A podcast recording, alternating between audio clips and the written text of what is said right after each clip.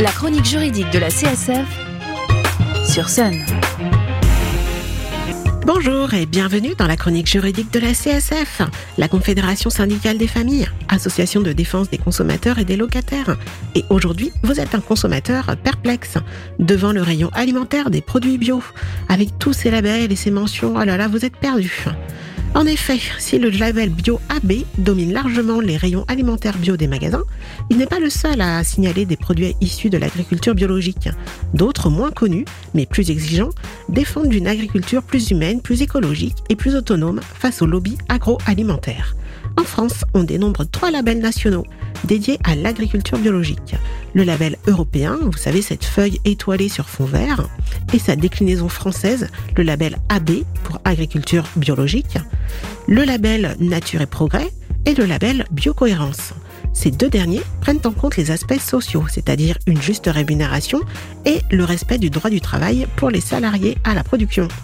Biocohérence vend pratiquement tous ses produits en magasin bio, tels que Biocop par exemple. Nature et Progrès ne demande pas à ses producteurs et distributeurs de produire tout en bio. Il est vigilant sur les conditions humaines, mais seulement 40% des mentions Nature et Progrès ont le label AB. Vous vous demandez sûrement comment sont attribués les labels.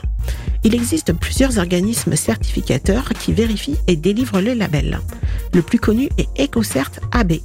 Depuis le 1er juillet 2010, c'est un règlement européen qui définit le cahier des charges et les critères de l'agriculture biologique.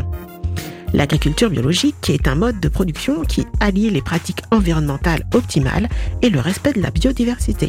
Celle-ci consiste à ne pas utiliser de produits chimiques de synthèse, c'est-à-dire aucun produit phytosanitaire pour traiter les maladies et insectes, et pas d'engrais chimiques dans le sol. C'est là la définition officielle de la bio.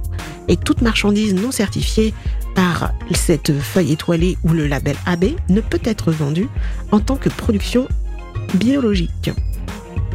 Le contrôle se fait une fois par an et porte sur la vérification des documents administratifs dans l'exploitation.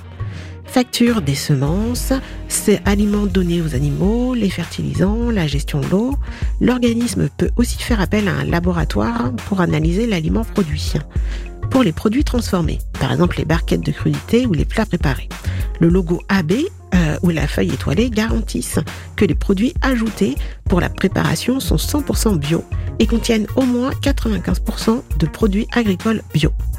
D'autres labels non officiels ou des logos peuvent tromper le consommateur. La mention HVE, haute valeur environnementale, qui succède au label agriculture raisonnée, fixe des exigences, en biodiversité, mais continue à utiliser des produits chimiques et reste dans une logique d'agriculture intensive.